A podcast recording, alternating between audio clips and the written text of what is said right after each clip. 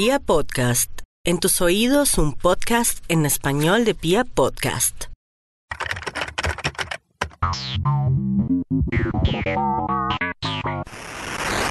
Bueno, buenas tardes, bienvenidos a su programa Cibercrimen Hoy y Ahora. Eh, en los pasados programas, en los pasados podcasts, estuvimos hablando de diferentes temáticas. Entonces, si ustedes se acuerdan algo que les comenté de una persona a las cuales o a la cual le suplementaron en, en Facebook y en las redes sociales, ¿no? Eh, pues bueno, el cibercrimen no descansa y una de las razones por las cuales estamos acá aprendiendo un poco más de lo que todo lo que habla el cibercrimen y todo lo que generalmente se vive actualmente frente a las, al Internet y a las nuevas tecnologías, pues algo que no es ajeno a nuestra, a nuestra vida cotidiana. Y por eso pues estamos acá reunidos para que podamos ver algunas técnicas, podamos abordar algunas modalidades que los ciberdelincuentes realizan. Recordemos que el ciberdelincuente no es ese hacker como lo queremos eh, tildar en muchas ocasiones, ¿no? Existen hackers blancos, existen hackers gris, eh, hackers eh, de sombrero rojo y de otros estilos. Y entre ellos se sitúa el hacker de sombrero negro. ese hacker o ciberdelincuente que realiza situaciones malas o cosas malas, realmente lo que realiza finalmente tiene como finalidad u objeto obtener un provecho económico y ese provecho económico es pues robarnos nuestra platica. Eh, estamos a puertas de Navidad, se viene diciembre, enero con muchas compras y pues lógicamente cuando escuchen el programa se darán cuenta de muchas cosas que sucedieron en diciembre y sucedieron en, en Navidad en el 2019. Entonces, uno de los aspectos fundamentales a tener en cuenta es que cuidemos nuestra billetera, cuidemos nuestra cuenta de ahorros, cuidemos nuestra cuenta corriente. Y basados en eso, la prevención es muy alta, ¿no? Las entidades financieras actualmente están realizando constantemente campañas para estimular, eh, lógicamente, que los usuarios realicen tareas preventivas y pues eh, no permitan y cerremos un poco la brecha que existe entre el ciberdelincuente y nosotros como víctimas. Bueno, hoy les traigo para el programa de hoy, sin hablar tanta, tanta cosa, eh, todo lo que tiene que ver con robo de credenciales. ¿Qué es eso y, de cómo, se complementa para los cibercriminales actualmente? El ciberdelincuente común o el cibercriminal realiza diferentes acciones. Para poder eh, realizar estas acciones, inicia eh, robando datos, robando identidad digital.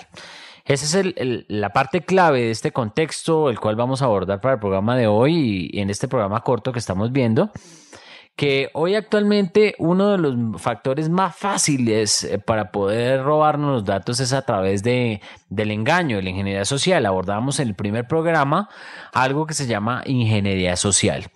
En una clase que yo estaba dictando me decía una, una estudiante, ¿dónde se estudia eso? De qué manera se estudia. Y realmente no se estudia porque lo que hablamos de ingeniería social, hablamos de la técnica que utilizan los ciberdelincuentes o los cibercriminales para eh, hacerte eh, creer que estás parada en un o parado o, estás visitando un sitio eh, aparentemente real, pero en la vida real no lo es. Y es donde vinculamos la apariencia con la realidad. Muchos de los aspectos en los cuales el cibercriminal interactúa cree y confía que nosotros somos eh, lógicamente predispuestos a comprar muchas cosas en Internet, hacer muchas transacciones vía eh, portal transaccional o realizar muchas compras a diferentes sitios web eh, de mercado o ofertas en Internet y asimismo como Mercado Libre, Amazon, eh, diferentes otros servicios que se encuentran allí, AliExpress, Alibaba, son elementos claves para que el ciberdelincuente actúe. Y eso lo vimos también con el tema de Black Friday, en donde también eh, a algunos usuarios les alcanzó a llegar un correíto diciéndole la mejor oferta. 50, 60, 70% de descuento, pero entonces hagas clic o tienes que hacer clic acá. El usuario realmente realiza el clic y lo que lo lleva es a una página totalmente extraña que no conoce, inserta los datos y eventualmente, pues lógicamente el ciberdelincuente ya los obtuvo eh, de una manera rápida e instantánea. Muchos más sitios elaborados que ejecuta el cibercrimen es cambiando la página en algunos aspectos en algunos detalles. Muchos dirán, no hombre, yo visito la página, pero siempre verifico que el candado se encuentra allí. No siempre y en muchas ocasiones el ciberdelincuente coloca certificados de seguridad que aparentan eh, o generan mayor confianza para el usuario para que las visite y para que crea que la información es verídica. Entonces ahí hay un error eh, importante que hay que tener en cuenta. Las nuevas eh, técnicas y modalidades del phishing, phishing es algo como pescar incautos en Internet, eh, pero este phishing se, se escribe P-H-I. Mm, S-H-I-N-G. No es el mismo phishing, pero pues quiere dar a entender prácticamente la misma cosa. Pescar incautos en Internet es enviar un señuelo o un cebo para poder engañar a ese usuario a través de una técnica que es comúnmente y anteriormente conocida por muchos, como es la ingeniería social. Eh, muchos eh, personas o ciberdelincuentes o, o script kiddies se alimentan de toda esta información, esta información que permite realizar muchas otras actividades que el cibercrimen interactúa a través de poder eh, publicitar esos mismos datos en la dark web. Más adelante en otro programa hablaremos de la dark web, pero esencialmente el cibercriminal tiene esa capacidad. Robar datos es lo más sencillo que actualmente puede ejecutar un cibercriminal. Pero ¿qué hacemos entonces para evitar ese tipo de situaciones? Eh, voy a contarles casuística. Eh, una persona que realmente utiliza todo lo que es transaccional a través de su, de su smartphone o a través de su iPhone o a través de su teléfono celular inteligente, eh, está más proclive, está más susceptible a que pinche esos tipos de enlaces en los cuales nos invita a realizar una actualización de datos, por ejemplo. O si nos llega de pronto algún mensaje de la DIAN indicándonos la mejor manera para pagar nuestros impuestos en donde nos persuade la, inquietud o digamos la, la facilidad de poder, pues lógicamente pagar de una manera más eh, versátil, más rápida, algún impuesto en particular. Y todas las personas omnidigitales eh, que tienen eh, a su alcance eh, la digitalidad constante están predispuestas a todo ese tipo de amenazas. Entonces, uno es el objeto, el, el sencillo asunto del tema de pague sus impuestos de una manera más fácil, más rápida, con la DIAN, y otros tipos de señuelos se vienen adelantando actualmente. Por ejemplo, el de data crédito. Decirles, mire, data crédito, ahorita mismo le, quiere dar entregar una oferta súper especial para que usted suba su o aumente su score de crédito, su score financiero. Eh, uno de los elementos que está utilizando el ciberdelincuente es traspolar o quitar o, poner otros elementos de información en este tipo de mensajes que pueden ser verídicos y engañar al usuario para que éste ingrese em, pensando que es una oferta, una promoción de data crédito para subir el score. Cosas así por el estilo se presentan actualmente. Voy a hablarles del cuarto tipo de señuelo. El cuarto tipo de señuelo, y hágase la idea que es un mensaje enviado por la Fiscalía General de la Nación y en donde le dice, eh, actualmente usted tiene un proceso por inasistencia alimentaria, el proceso es 00110-2019 raya tal, ¿sí? Y pues eventualmente el masculino o el femenino tiende a, visitar ese, ese sitio, esa URL o ese link que le envían o ese enlace que le envían para verificar si efectivamente está siendo investigado por alguna conducta. Ese puede tener dos, finalidades. Una, eh, llevarlo a un sitio falso para que inserte los datos y consulte falsamente su, su proceso. Y otro es em, permitirle descargar a, través de ese link, el acceso a ese link, mm, eh, un archivo que puede ser de origen desconocido, eh, en donde puede ser también un malware. Y, tenemos un programa específico más adelante para hablar de este tipo de amenazas como el software malicioso, pero ahora me voy a centrar sobre ese tipo de amenazas de lo que es el phishing. El phishing se puede presentar de muchas maneras. Está el phishing dirigido o spear phishing, que es la capacidad de enviar un señuelo directo. Y cuando me refiero a un señuelo directo es decir, mire, yo sé quién es usted, usted fulanito de tal, trabaja para tal empresa, eh, tiene tantas ocupaciones, tiene tantos datos expuestos en Internet y yo eh, lo que quiero es que usted caiga en mis, eh, en mis redes o en mi engaño para que usted me envíe información relacionada con el pago de sus cuentas o con el manejo de su información personal o sencillamente enviándoles quizás también un señuelo LinkedIn a través de una red social para poder eh, obtener los datos privados o personales y allí mismo es donde el ciberdelincuente aprovecha para robarle las credenciales. Las credenciales me refiero a los nombres, el password, eh, el usuario o u otro tipo de información que les permita acceder a otros servicios. El ciberdelincuente es muy hábil. Hablábamos de que maneja muchísimas sensaciones y emociones. Em, la persona que más proclive, más sensible esté ante esas emociones, pues es la posible víctima de este tipo de señuelos. Como ustedes pueden ver, el phishing también puede llegar a través inclusive de ofertas de empleo. ¿Quién se lo iba a imaginar? Con tanta tasa de desempleo que hay actualmente en este país y lógicamente eh, el ciberdelincuente aprovecha esas pequeñas técnicas, esas tácticas para poder eh, dilucidar o para poder obtener información de ese ciudadano que anda a pie. Es importante determinar que nuestras familias también están proclives o, están, pueden ser victimizadas o, volverse víctimas de esta, de esta pequeña modalidad.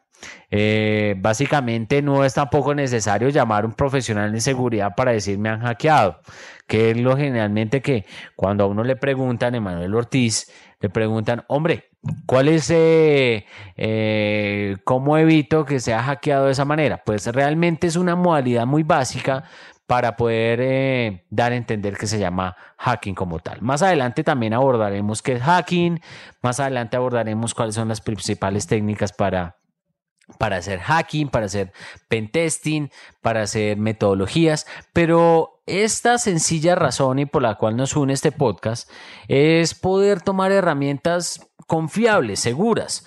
Em, y asimismo quiero darles un tip, un pequeño tip, eh, unos tips pequeños y es como un mini decálogo eh, el cual usted va a utilizar para evitar ser engañado fácilmente por ese tipo de delincuentes. Uno es eh, cuando usted vaya a visitar un lugar de compra, por favor verifique, no se suscribe inmediatamente a ese link de compra sin antes verificar cuál es su procedencia. Segundo, verifique realmente y constate con la entidad financiera que realmente se trate de esa entidad financiera eh, y que sea un link que realmente o un enlace que ellos realmente estén enviando. Esto tiene que tener una razón específica. Por ejemplo, si yo llamo a una entidad financiera, cual, cual sea, eh, me va a decir, nosotros no enviamos ese tipo de mensajes cortos a través de celular para poder ingresar, actualizar datos o poder colocar eh, su usuario, su contraseña y, y, validarla en el sistema. Eso no, generalmente las entidades no lo solicitan a través de esos medios, pero otro tipo de herramientas sí se pueden verificar para poder evitar ser engañado. Por ejemplo, el tercer tip, no solamente es necesario verificar que usted está accediendo a través del candadito verde y eso le significa que es seguro. Eh, recuerden, muchas de las técnicas de los cibercriminales es aparentar que efectivamente eh, es un sitio seguro y lo que quiere el ciberdelincuente es que usted llegue ahí, eh, llegue como ñu hacia, hacia el río, hacia el abrevadero y pues que caiga lógicamente con su información personal. Cuarto, por favor verifique su navegador, eh, sea Chrome, sea Firefox, sea Internet Explorer o sea Safari, verifique que realmente no tiene eh, no está desactualizado inicialmente. Y pues lógicamente que tenga un filtro en el cual permita verificar y listar de alguna manera cuáles son las páginas verídicas o no. Cuando recordamos el historial muchas veces cometemos un pequeño error y es colocar siempre recuérdeme el sitio y siempre recuérdeme la contraseña. Allí es donde efectivamente el cibercriminal puede en algún momento robarnos la cookie o robarnos ese historial y proceder a robarnos la sesión o invitarnos a que consultemos esa misma información y nos puede enviar una página señuelo para que nos capture la información personal o, la información sensible o información financiera. El quinto tip, por favor verifique bien su casillero de correo electrónico. Cuando vaya a verificar esta pequeña listado o este pequeño listado de correos electrónicos, verifique realmente que estos provienen o que tienen un origen confiable. Ese origen confiable eh, nos invita a poder revisar que efectivamente no es una persona eh, que nos está engañando a través de este medio. Si hay un, en ese cuerpo de ese mensaje, hay un teléfono electrónico mediante el cual podamos verificar y corroborar que si efectivamente es ese origen de ese correo electrónico, pues hagámoslo. Nos quita dos minutos, nos quita tres minutos de tiempo. Simplemente es eso. Señores, verifiquemos también si efectivamente nuestro gestor de correo está filtrando los correos no deseados. He conocido historias eh, que eh, me llegó un mensaje de una persona X que no conocía, eh, la clásica estafa o carta nigeriana, del cual hace manifestar de que es un posible príncipe de Nigeria y la persona hace clic allí para colaborarle al pobre príncipe y reclamar su herencia. Pues realmente eso ya ahorita no tiene peso, pero todavía caemos en esas pequeñas eh, pequeños engaños. El otro puede ser que sea lo mismo, pero se lo envían a su celular y le envían ese mensaje de texto diciéndole si quieres tener acceso a este vehículo último modelo de esta calidad, de esta gama, por favor, consigna determinado dinero para poder participar en la rifa o en la oferta. En el país del Sagrado Corazón, pues lógicamente cualquier persona eh, adulta o persona que no tenga mucho contacto, no sepa esto, no esté escuchando este podcast, pues lógicamente puede caer en esas redes. En el sexto tip que voy a entregarles a ustedes, por favor, verifiquen realmente que ustedes tienen cuenta en ese banco, en esa entidad financiera. Cuando les llevan una pequeña oferta de que le compran libranza o bajo el esquema de libranza o bajo el esquema del mm, un poco, digamos, la tasa de interés mucho más baja que otras, pues puede ser de pronto un engaño. Entonces allí vamos, nos redirigimos al sitio del delincuente y empezamos a diligenciar datos para solicitar un crédito o para solicitar eh, un estudio de crédito o para solicitar una compra de cartera y eso generalmente pues de eso tan bueno no dan tanto. Ustedes saben que hay que mirar realmente cuál es el contexto, cuáles son las medidas de seguridad, cuál es el control que se debe tener sobre ese tipo de mensajes. Séptimo tip, por favor, cuando vean una, una, una ventana en un sitio web, o ya sea en YouTube, o sea, ya sea en cualquier otro sitio web, eh, por favor verifiquen que no estemos cliqueando sobre, sobre publicidad engañosa. Muchos de los aspectos mediante los cuales el ciberdelincuente se da cuenta que yo tengo una navegabilidad en Internet y que tengo unas, unos eventos comportamentales, es decirle al ciberdelincuente, mire, me gustan las zapatillas de este precio. Y ahí nos vamos a sorprender cuando nos llegue una oferta, que puede ser un señuelo, diciéndonos, mire, llegaron tus mejores zapatillas, cómpralas al mejor precio.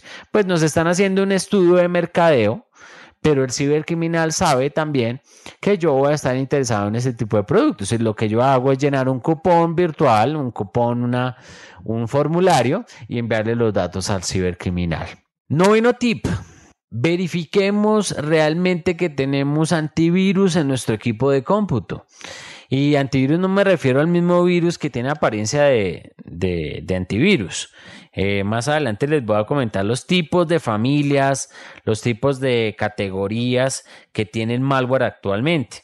Para cerrar lógicamente este capítulo de este podcast, es importante recalcar que no todo antivirus hace lo que hace el siguiente antivirus, pero sí es importante tenerlo porque mm, nos da como una detección temprana de lo que está pasando.